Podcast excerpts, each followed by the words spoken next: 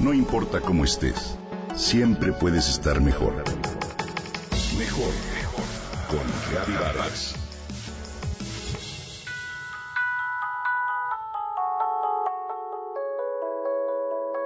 Sin duda, algo en el cuarto cambió.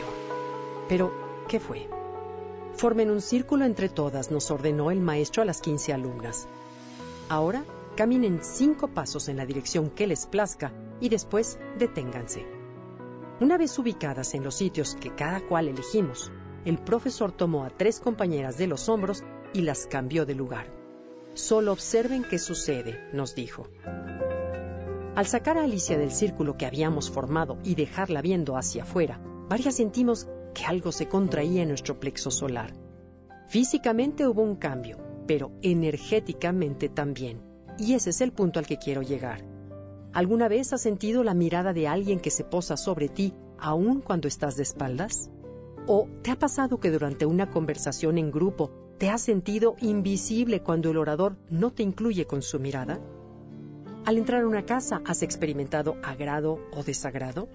La responsable de lo que te narro es la energía, ese elemento intangible que afecta nuestras vidas de manera inconsciente y que es una realidad. Pero, ¿qué es la realidad?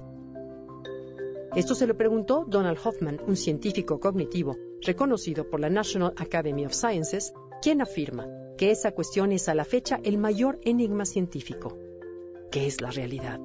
En su plática en TED comparte que esto que llamamos realidad no es la realidad, sino una reconstrucción de nuestro cerebro hecha a partir de patrones familiares la realidad es mucho más hermosa y compleja de lo que nuestra vista puede percibir. Hoffman pone el ejemplo siguiente. Si en tu computadora ves el archivo de texto rectangular y de color azul en la esquina superior de la pantalla, ¿significa que ahí se encuentra dicho archivo? Por supuesto que no. Está ahí para ocultarnos la realidad que hay detrás de la pantalla. ¿Te interesaría acaso saber y ver los procesos de los diodos, las resistencias y los megabytes? No, la evolución nos ha dado esa interfaz para ocultar lo que está detrás. A partir de este punto, regresemos a eso que se encuentra más allá de nuestra realidad, que no vemos pero que sí percibimos, que sentimos y que a diario nos afecta, seamos conscientes o no de ello. La energía que fluye absolutamente en todo. Imposible pensar en un mundo sin energía, porque estaría muerto, ¿cierto? En el día a día nos comunicamos con el mundo entero gracias a una red energética formada por las frecuencias de radio, televisión, celulares y demás. Es un campo electromagnético invisible a los ojos del que, sin embargo, no dudamos. De igual forma, te invito a abrirte a la posibilidad de una comunicación trascendental que excede las palabras. Se trata de un mundo que se puede descubrir mediante la contemplación de lo que aparentemente está más allá de la realidad. Date cuenta, por ejemplo, de que cada persona emite un tipo de energía diferente de acuerdo con su estado de ánimo, razón por la cual nos sentimos a gusto o a disgusto en su presencia. Pero no solo eso, cada ser, sean árboles, plantas, flores, animales, piedras, incluso el mar y las montañas, el aire, los colores, los lugares, emiten una energía y frecuencia vibratoria que si bien no vemos, percibimos constantemente. Darnos cuenta de ello es parte del despertar de la conciencia. ¿Qué tipo de energía emites? El primer punto de contacto entre dos personas no es la piel, es la energía. De la misma forma, la energía que emitimos, gracias al corazón, que es el órgano eléctrico más potente en nuestro organismo, genera un campo electromagnético cuya comunicación es más fuerte y clara que un diálogo. De ahí la importancia de volvernos conscientes de lo que emitimos. ¿Es armónico o disonante?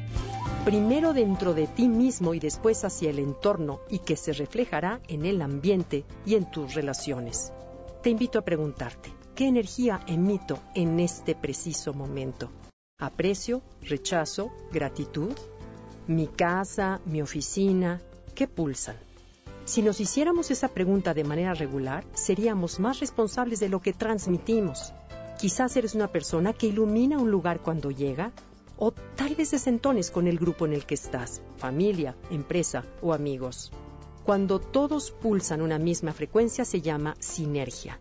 El conjunto avanza, se nutre y funciona de manera más eficiente. Todo esto forma parte de lo que en verdad es la realidad. ¿La puedes ver?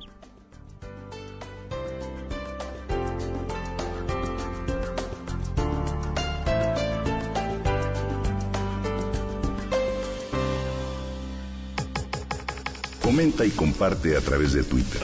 Gaby-Vargas. Gaby-Vargas. No importa cómo estés, siempre puedes estar mejor. Mejor, mejor. Con Gaby Vargas.